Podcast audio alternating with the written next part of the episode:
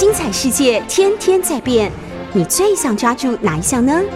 跟着我们不出门也能探索天下事，欢迎收听《世界一把抓》。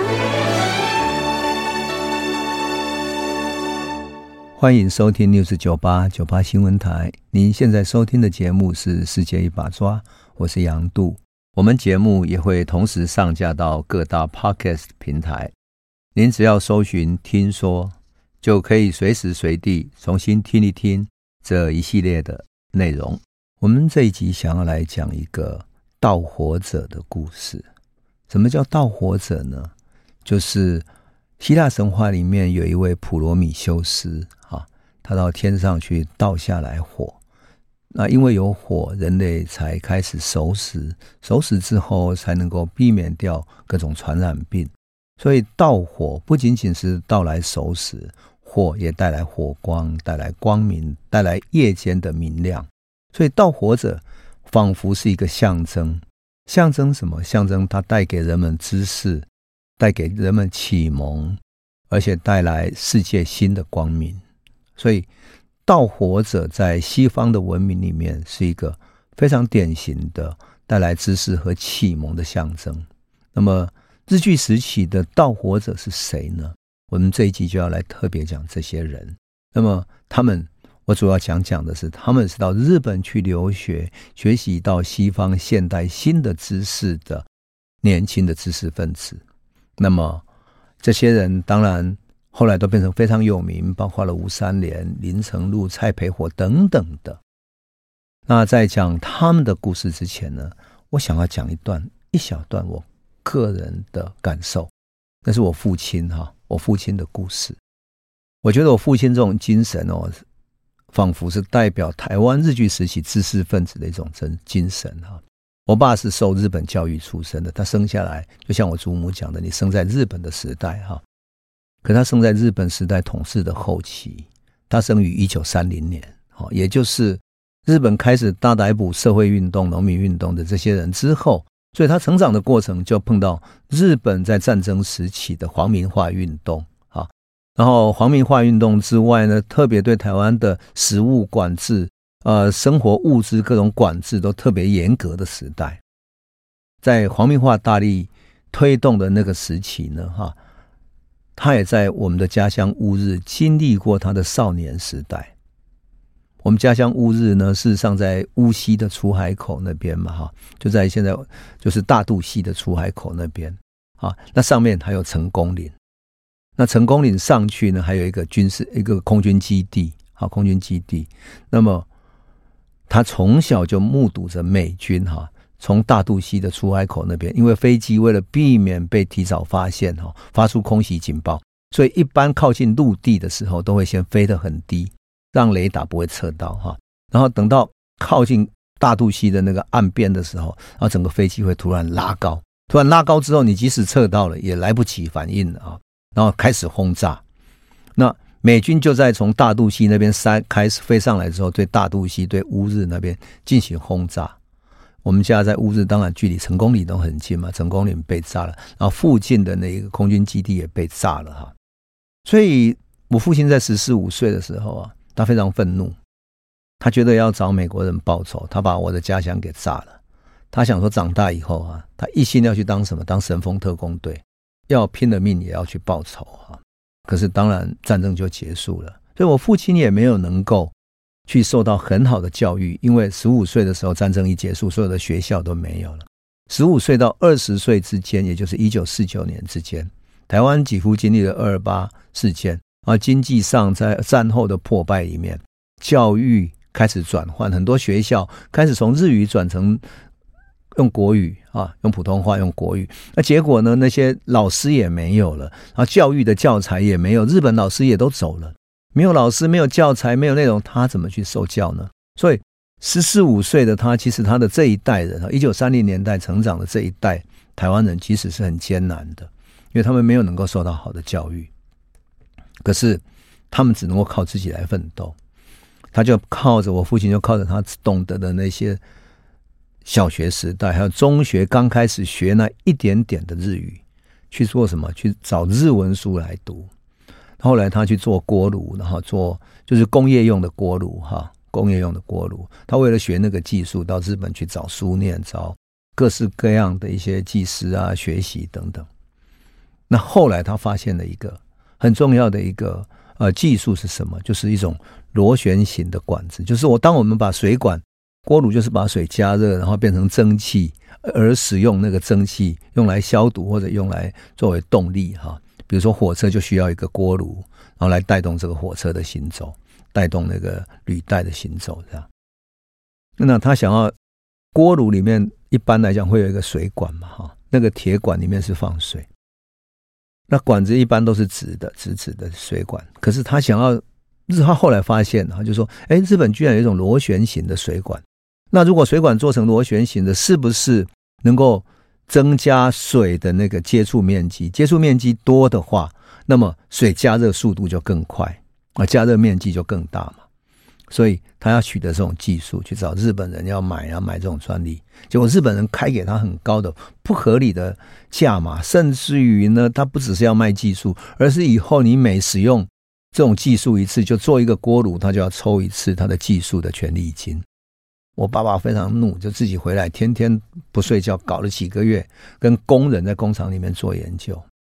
那一段时间哈，他常常去日本，即使跟日本这些技术士啊、这些学者们哈，他去请教他们这样哈，那他们还是不会很全面的教给他各种技术，他只好自己摸索。所以他后来对日本人，他有一个非常特别的他的论断。他跟我们交代了，说你们这个后代哈，你们这后代以后你跟日本人打交道，要千万记得，绝对不能求饶。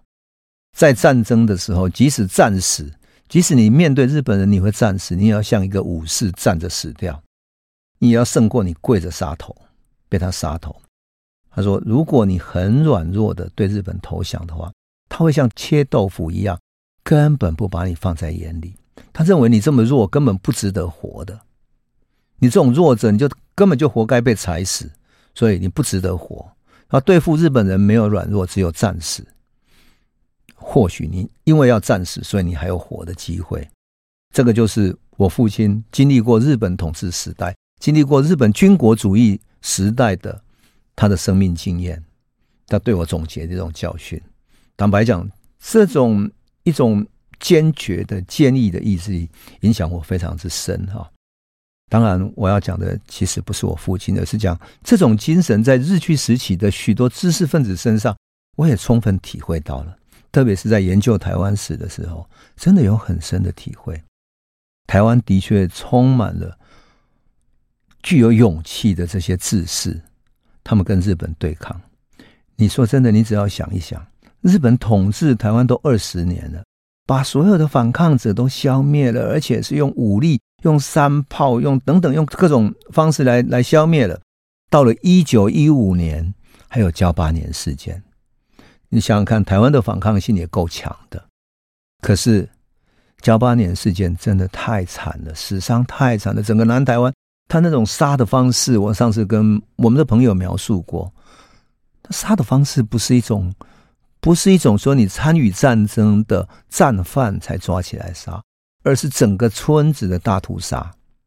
他屠杀的方式是在村子里竖一根杆子，一根杆子大概一百二十公分高，也就是小学三四年级的一个小孩子那么高。有的甚至于现在小孩子啊，一年级都已经长到一百二十公分了，对不对？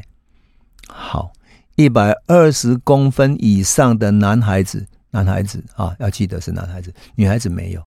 男孩子全部杀头枪决。所以整个村子里面，男孩子都死光了。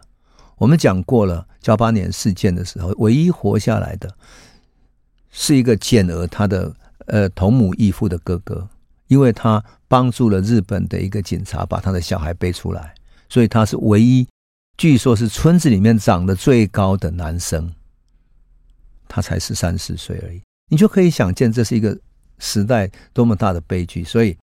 整个武装抗争因为太惨烈了，所以慢慢的要进行改变了。所以从武装对抗啊，民众起义要走向现代性的一种群众运动，这是要走过去的。可是这种走过去需要一个过程。为什么？因为过去只有武装起义，民众这种武装对抗，根本在过去传统里面，中国的传统里面没有群众示威的经验，台湾更加没有啊。那么，要求政府改革这种通过群众去诉求、写陈情书等等，这个都是新式的，都是西方的，都是欧洲外来的各种经验。而这整个过程是需要移植的，需要外来经验才能够学起来。那么把这个经验学回来，就仿佛是盗火者去学习到火光，然后来启蒙台湾。这些人是谁呢？就是留学到日本的学生，因为日本先学习到了欧洲，而日本的社会运动、群众运动已经开始了，特别是在一九一七年之后。苏联革命成功之后，全世界开始了左翼运动的风潮。那么，苏联革命成功，当然跟苏联的应该讲说旧俄罗斯的哈旧第二时期的这些左翼的群众运动、群众示威游行有关系啊。那么，日本的群众在俄国的经验里面学习到这整一段历史的。他的知识，他的实践方式，哈，可是群众运动也不会平白发生，对不对？所以，群众运动不只需要有人去来领导、去点火，而且还有一定的社会基础，也就是要干柴，这些烈火才能够点得起来。那么，台湾有没有这样群众运动的基础呢？那我们必须从台湾的群众运动的基础来看，哈。事实上，在日据时期，哈，台湾的社会分布趋向于两极化的哈。那么，这种两极化就是地主阶级是有钱的，可是佃农阶级却是非常贫困的哈。那靠着日本的这些阶级是有钱的，统治者是有钱的、有权力的，可是，一般平民百姓是没有的。所以，这整个历史就要从这里开始来看起来。那么，坦白讲哈，从客观的环境上来讲。大历史也给台湾的群众运动带来新的改变啊！一位叶荣钟先生这位学者哈，在他的名著《台湾民主运动史》里面啊，他留下这样的一种论述。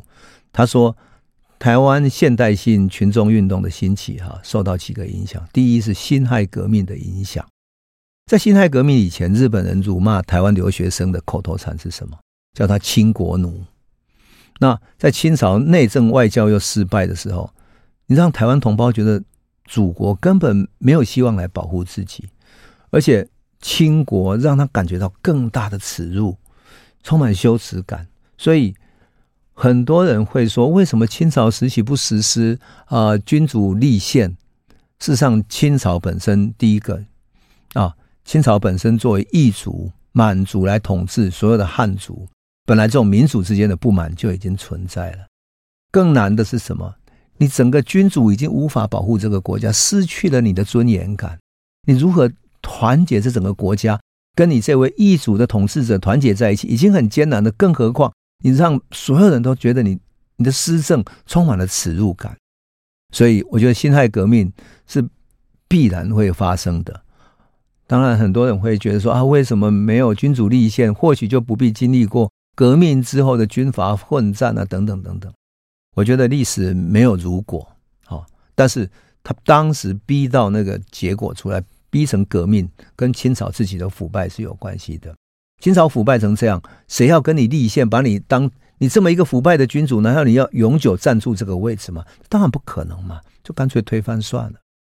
所以，当时辛亥革命的成功，哈，使得许多留日的台湾学生重新燃起希望，对于台湾能不能因为中国的关系，重新获得自由，不再被当成二等公民，怀抱着希望，慢慢生出信心来。当然，还有被视为一些祖国派的学生，会跟大陆到日本去留学的学生连结起来。他们组织了一些学生会啊，甚至于他们一起演剧，就是演新派的戏剧、话剧啊，然后互相学习等等的哈。那有一些人甚至认为说，应该回到大陆去，哈，去帮革命后的辛亥革命后的中国来奋斗、来效力。那么，如果他强盛起来，台湾获得解救才会有希望。这是第一个影响辛亥革命。第二，民族自觉主义的影响。第一次世界大战以后，哈，整个欧洲、美国的大势已经事实上，美国的崛起已经变成是一个世界大势了。美国就是基本上在二十世纪的两次大战之中崛起，因为两次大战基本都在欧洲，而美国是作为作为一个远离战场的一个生产基地，它不断繁荣起来。那么，为了增加对世界的影响力，美国总统威尔逊就发表了十四条的和平条件原则。他高唱说：“各民族有权利自觉，只要民族自觉，会有什么结果呢？原来欧洲的殖民帝国主义，包括了英国、法国、德国等等这些在东南亚各地、在欧洲、在拉丁美洲各地拥有殖民地的这些国家，因为美国高唱民族自觉嘛，所以这些国家纷纷独立起来。所以一次大战之后，许多国家独立起来了，跟美国高唱民族自决。”是有关系的。民主自决里面讲说，民族本身有决定自己命运的权利，任何人都无法，而且也不应该剥夺一个民族的生活、教育、道德习惯和语言等等的权利。这个民主自决的思想跟理论，哈，影响了朝鲜跟台湾人。为什么呢？因为这两个都是日本的殖民地。这些反抗的知识分子认为说，用这个理论可以反抗日本帝国主义统治的理论基础。凭什么我们要被你统治呢？我们这个民族，我们这个地方，难道不能自决吗？好，所以当时就提出来一个概念，就说台湾非成为台湾人是台湾不可。要用这样的说法来唤醒台湾人的自尊，追求自由跟尊严。第三个影响，就日本本身也有影响。这些留学生到日本之后，学到日本的什么？当时的民本主义的运动。当时日本帝国大学的教授哈，叫吉野作造的，曾经在一九一六年的时候写过一本书，叫做《谈宪政本质并论其成功之途》这样的论文。他提倡 democracy，就是现在讲的民主啦。可是日本当时他们的翻译叫民本主义哈，以民为本，也就是现在我们讲的 democracy 哈。那他还跟帝国大学的教授叫福山德山哈，组织了一个黎明会，展开了民间的运动，变成一个思想界的潮流。你想，台湾人在日本统治下根本没有基本民权嘛，所以这样的思想当然影响非常之大，一时之间蔚为风潮。不止在日本人呢，因为日本在在天皇的主导之下哈，民本主义根本没有出生的余地，所以。这样的思想一提倡之后，对日本社会、对台湾老百姓，乃至于对韩国都有很大的影响。还有一个，我觉得叶荣中先生提的非常好，因为这是后人怎么样都没有会发现的，就是什么呢？台湾拿自己跟朝鲜来比，朝鲜我们都知道被日本在。甲午战争之前，日本就想要把它占领下来，乃至于我们讲到十六世纪末，在丰臣秀吉时期，在一九五二年，丰臣秀吉就想要并吞朝鲜，然后经过朝鲜去攻打北京，攻打明朝。所以日本对朝鲜的这种企图性是非常强的。因此，甲午战争之后，日本就开始并吞朝鲜，到最后呢，把朝鲜的那些皇朝都控制起来了。那朝鲜就变成日本的殖民地，哈。可是，朝鲜后来发生了独立运动，在一九一九年三月的时候，也就是苏联革命的两年之后啊，朝鲜发生了民族独立的大暴动，在朝鲜的历史上又称为万岁事件，在历史上称为三一运动。这个运动虽然是失败了，但是给台湾留学生的刺激很大，因为台湾是在一八九五年变成日本殖民地的，可是朝鲜更晚啊。他在一九一零年才遭到整个全面并吞，他比台湾晚了十五年。可是同样作为日本殖民地，照说台湾是一个殖民地的前辈嘛，哈，在政治、经济、财政、教育应该有更好的待遇吧？结果比朝鲜还不如。所以这些台湾的留学生常常用朝鲜当例子来攻击日本人对台湾不公平。那不公平的例证有什么呢？在财政上面哈，台湾早已经自给自足了，因为经过了那么久的统治哈，那么已经自给自足了。可是朝鲜每年需要从日本的国库得到补助。那经济上呢，台湾的资本家、企业家哈，跟居民的财富都胜过朝鲜。可是教育上呢，初等教育普及的程度也比朝鲜高，但是政治状态啊，台湾反而不如朝鲜。那总督作为陆军武官哈，在台湾拥有军队的指挥权，就台湾的总督有指军队指挥权，可是朝鲜没有。那官吏在任用的范围上面哈，就是说，事实上在台湾统治的官吏应该用台湾人，可是任用范围呢，朝鲜都比台湾还广泛。朝鲜人甚至被任用作为总督府的一个局长，还有地方的行政长官，或者在法院里面的推事、检事等等。那一九二零年之后哈，他的权限甚至跟日本人一样的。而台湾只有什么地方的理事官？地方理事官是什么？就是管理法院的理事官，只有三个人而已。那司法是完全没有啊。那而且台湾有朝鲜所没有的保甲制度。我们我们讲过保甲几个一保一个甲等等，对不对？就互相连坐，然后互相监视这样子。如果你一个家里面的一个居民犯法的话，其他人就要受到处分。好，朝鲜反而不一样哈。他没有这个保甲制度，而且呢，他还有什么呢？朝鲜人自己发行的朝鲜语的日刊，就是日报。这种日刊的新闻好几种。那台湾的第一个日报什么？根本没有，台湾人的日报没有，一直到一九三二年才获准发行。所以你就可以知道说，台湾跟朝鲜之间，即使同样是作为殖民地哈，也都受到不平等的待遇。难怪留学生在这个刺激底下。最后，他们返回台湾，甚至于从日本开始就开始搞民主运动了。这个就是我想要讲的盗火者。这些留学生在日本学到新的知识，看到更辽阔的世界，他们成为知识的盗火者，要把这个火种带回到台湾来了。好，我们先休息一下，回头再来诉说。欢迎回到九八新闻台《世界一把抓》，我是杨度。我们讲到了盗火者，哈，我说真的，我很喜欢盗火者。就是有盗火、有盗知识的人，表面上他是道，可是他作为知识者，他是一个火种的传递者啊。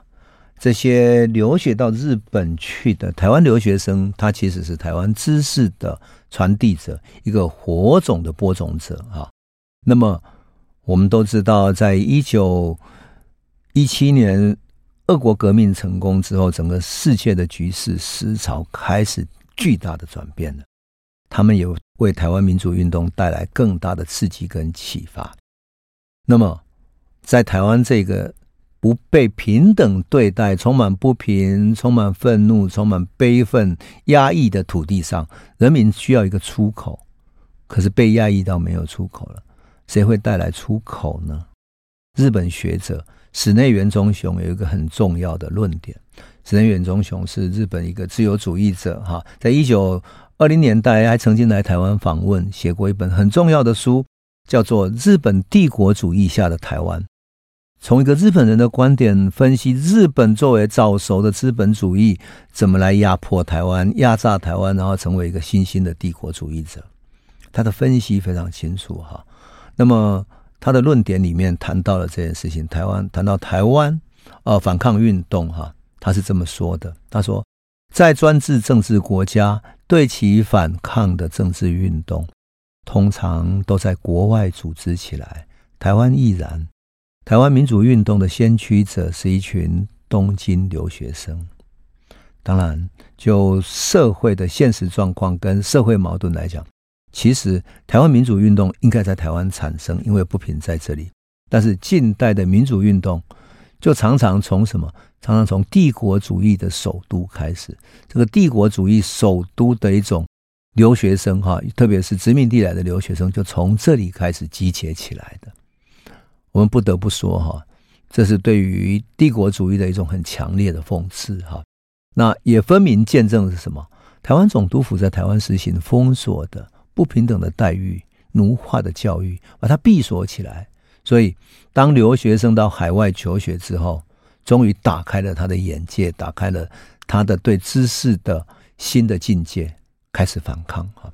所以日本统治台湾哈，一直到一九一九年，大概有二十五年之间哈，完全应该讲完全没有专门的教育机关，甚至连实业的学校都付诸阙如。实业学校，比如说工业学校、农业学校等等的。那像比如说，嗯，后来中心大学是台中农专，或者呃成功大学是作为台湾工业学校等等，都是后来才设立的。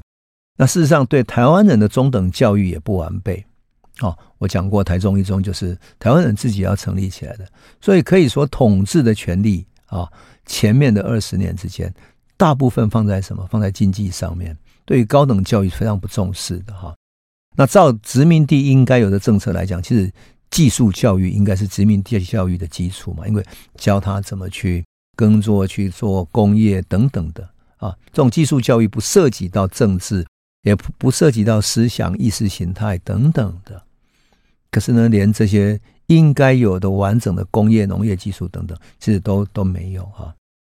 所以我们讲说哈，在特别在歧视教育底下，我们讲过嘛，一个公学校的学生毕业之后要上中学，但是中学里面五个名额，四个名额留给日本人，一个留给台湾人，你就可以想见，它涉及到的整个范围实在太广，台湾人太没有出路了哈。甚至于呢，一九一九到一九二零年哈，这两年之间，连到日本留学啊，都要被总督府来干涉，所以这整个政策来讲的话，其实是非常不公平的哈。整个教育令说穿了，无非是什么呢？说告诉台湾人说，台湾人跟日本人的教育系统不同，教育程度较低，台湾人的地位只可以做日本人的手脚。他不要教给你脑袋，教给你思想，你只要当他的手跟脚去工作就好了。你根本不要有思想。整个制度的规划设计，乃至于总督府的思维方式，几乎都是这样子。所以日本人独占了高等教育的机关，而高等教育的重视又远超过普通教育。所以就这样的情况底下，台湾人当然只好到日本去留学，你没有出路嘛。那么，台湾到日本留学当然要花很多钱啊，所以到最后是变成什么？大的地主、中的地主或者家里经济上许可的人才可能到日本去留学。有一些很有才华的台湾年轻知识分子要到日本留学，本身没有钱啊，怎么办？那因为他的成绩很好，他聪明，他得到在地的其他啊、知识分子或者老师的赏识，最后会被带到大地主家庭去。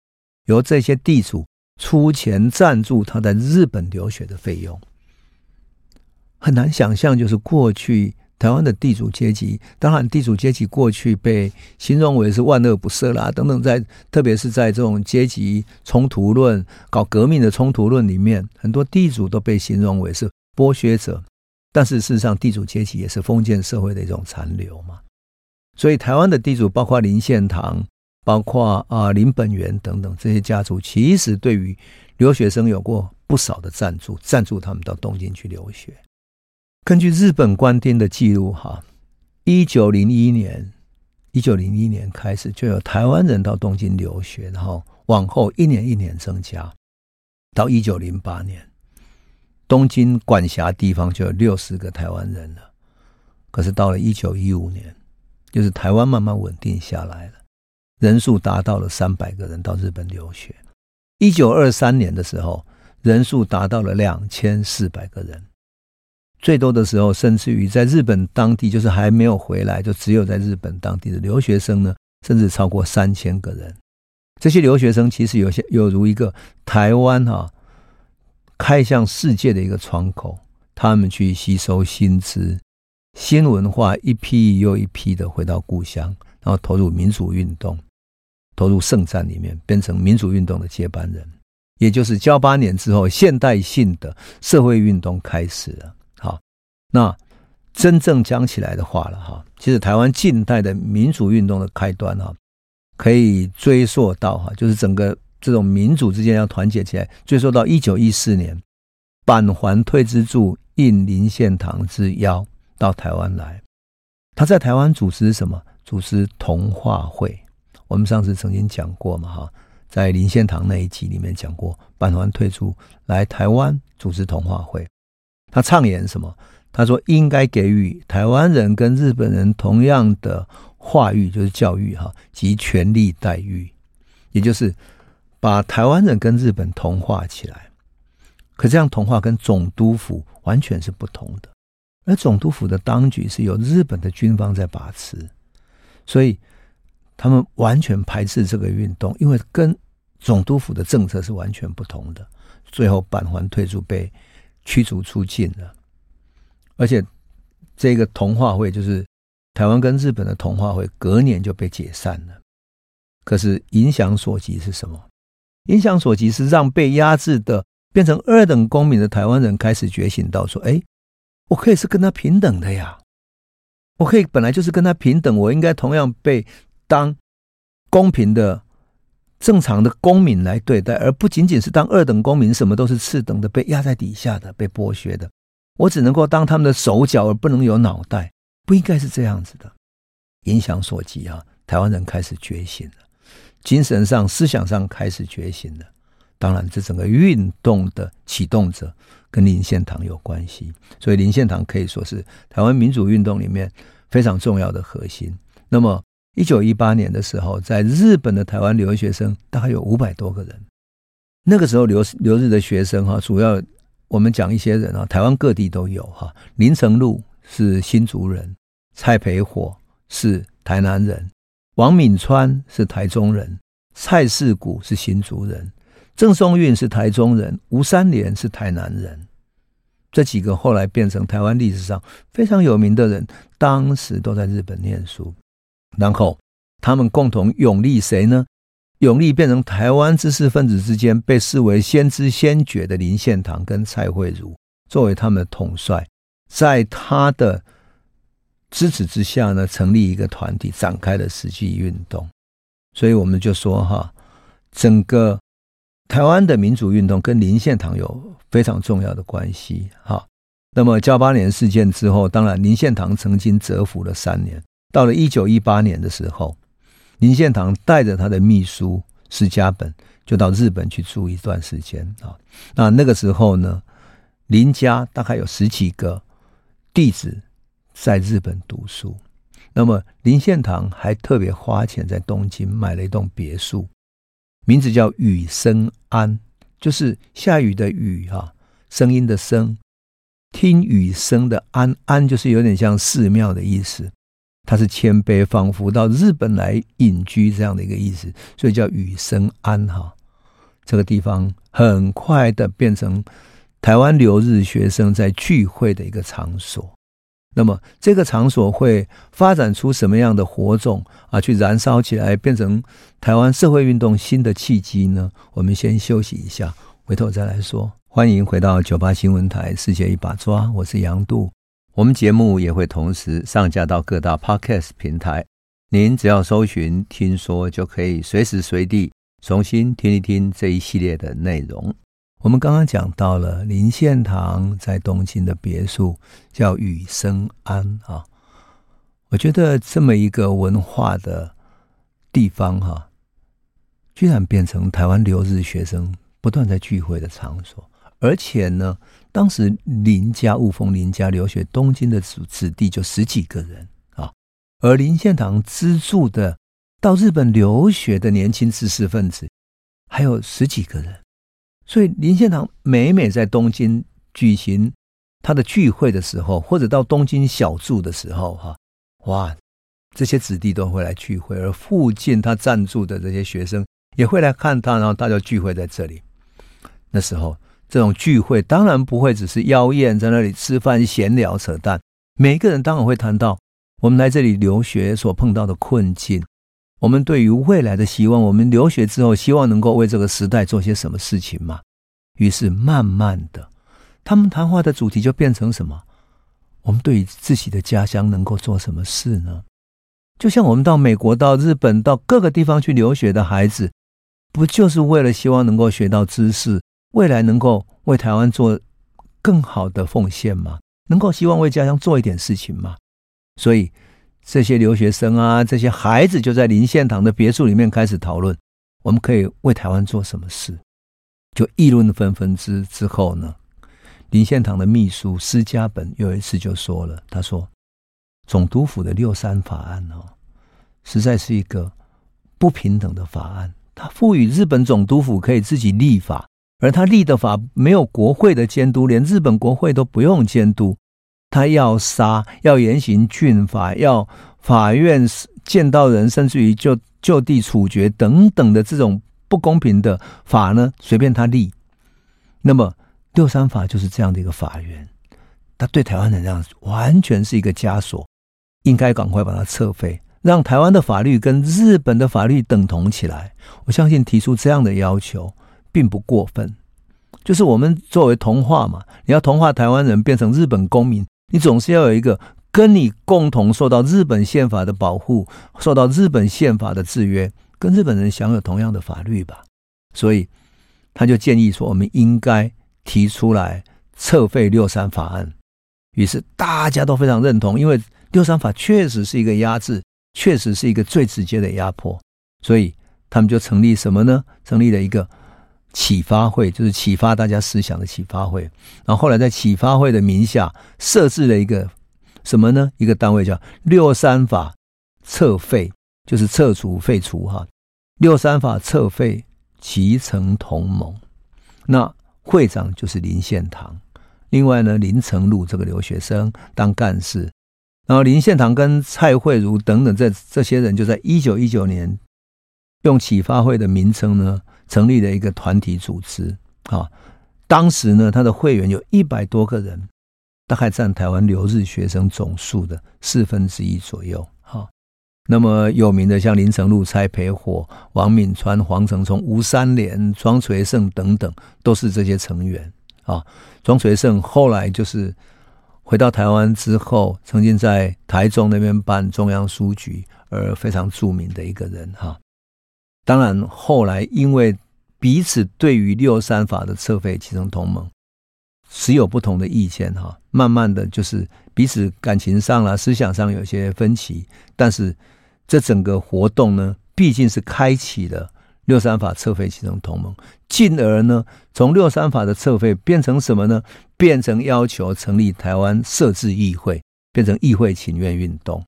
所以当时也是留学生之一的哈，就为了表现出日本统治台湾的不公平，想要说服日本人来支持台湾人，因为正如同林献堂。和梁启超在讨论的时候，梁启超告诉过他的：你要说服的，你要结交的，还有日本的知识界、文化界，乃至于日本的政界高层，你才能够影响他们对台湾的政策，台湾才会有公平的对待。所以，蔡培火在他的《给日本国民书》里面呢，啊，对于整个这个情况，台湾被次次等对待的哈。他提出了他的说法，他写了给日本国民书。他说呢，对日本官界哈，就台湾的日本官界哈的日本人独占现象呢，及其对台湾人的影响哈，他是这样讲的：官僚在我们中间哈，据说懂得日本话的有二十几万，又在日本各地受过高等专门教育的元素远已不少。近年每年有百名以上的毕业生。此外，还有留学中英美各国回来的，也有几十个。台湾官僚对于这些新人要如何处置呢？啊，也就是台湾的知识分子，懂日本话的，或者受过各种高等教育的人这么多，可是要怎么处置呢？他说：“蔡培火说，日本人啊，希望你们听了不要害怕。全台湾，包括中央与地方，仅仅寄生在高等官。”高等官员五级以下的才只有五个人，判任官有级别的有三十多个，其余都是长年以来坐食无事，就是吃白饭的，什么都没得做的哈。我们就台湾人，我们在任何方面都是彻底的被支配。最近在新竹州有一个台湾人巡查出任了警部部，巡查就是一般的警察嘛，出任警部部就变成一个警官哈。这是空前的破格，引起非常的骚动。另外一个例子是什么？是在五名寄生的高等官员之中，有一个被认为郡守，就是当郡长。那他的部署里面有日本的官民，日本官民居然表现什么？说：“哎呀，他妈的，没有脸见人，无颜见人。”甚至于日本经典的杂志帮他们泄露了他们的叹息，说：“怎么日本人怎么会被台湾人管理呢？”所以蔡培火很不平的说：“我们的知识阶级啊，都在失业、饥饿的状态，却无一人替我们诉苦。那些来台湾的日本人，一面听令我们做事。”而自己同时都有相当的地位，漂亮的官舍。由这一段话可以看出，当时知识人没有出路、苦闷、愤懑的这种情境，也就是一种民族歧视。所以有这样的火种，只要留学生从日本开始组织起来，组织了撤废基层同盟，乃至于组织了台湾议会设置请愿运动，一点都不意外。从一九二一年。二月，林献堂开始联署，要提出议会请愿书，开始整个情势慢慢改变了哈。隔年，有一份台湾青年的报纸创刊，一九二零年创刊的。一九二一年，林献堂一百七十八个人联署向日本议会提出请愿书，失败了。可是，一九二一年十月，以林献堂为首，以蔡培火、蒋渭水等等为中心的，就成立了文化协会。一九二二年，台湾青年改称台湾，就变成一份刊物了。这样一份刊物，那么台湾这一份刊物呢，到了一九二三年改名叫什么？叫《台湾民报》啊！看到《台湾民报》这个名字啊，我就很感叹，你知道吗？我在研究所的时期，为了研究日据时期的历史，特别在大学的图书馆里面啊，把旧的《台湾民报》。一份一份的翻啊，在那种灰尘里面拿出来一张一张的看，那把新闻一份一份的看。呃，坦白讲，我后来当然都是当记者，可是，在翻那些旧报纸的时候，我会觉得自己是一个旧闻记者。我们说一个人叫新闻记者啊，我是旧闻记者，要找什么？要找日据时期的戏剧运动，然后。哇，你知道吗？在那种老报纸里面看到当时青年非常热血的那种报道，那种报道里面会隐含了很多愤怒、很多民情。比如说，他要写哪里有农民开始起来，呃，去聚集、去反抗、去提出要求等等的那些报道，哇，都小小的一块一块。可是那些记者，你可以显现出来，他是会用很热情的方式去写那些文字。所以你才旧报纸泛黄的旧报纸里面看到那些热血文字的时候，你会仿佛感觉到那种热血青春哈，都还留在那些文字里面。因此看旧报纸哈，很奇特的，你仿佛通过文字连接到当年那些革命青年内在的激情、理想主义，对台湾的那种深深的。期望跟情怀很感动啊！那么这些早年的留学生就从这个时候开始，也办报纸，也组织了议会请愿运动等等，乃至于随后啊，随后开始了文化协会之后，他们在想：那如何提高老百姓的认知呢？如何提高老百姓的涵养，让他们即使没有那么多像我们能够到日本去学习，但是还有更多的知识呢？于是。文化协会等等就开始讨论啊，讨论说我们怎么实现我们的文化理想，进行文化启蒙。所以大家就募款，募款里面做了什么事？募了一笔款之后，要来募一个可以放映电影的机器，想要放映电影到地方上去，让它吸引大家来看。一边看的时候，一边进行文化的演讲。当然后头还有文化的演剧，就通过戏剧来演出。来唤起民众的思想的启蒙，乃至于说还有许多知识分子带着报纸到乡下去，像读报人一样，店里有一个读报人嘛，哈，到地方上去读报纸，让民众认知到啊，这个世界哪里发生了什么事情，日本发生了什么事情，就这样开始了台湾新的文化启蒙运动，新的民主运动就从这里开始了。所以，我们说这些留学生。这些到海外去的、看到世界的留学生，仿佛是知识的思想的导火者。啊，到活着》的故事就讲到这里。我们现在是开始来讲戏剧以及文化启蒙怎么开始影响台湾喽。谢谢你。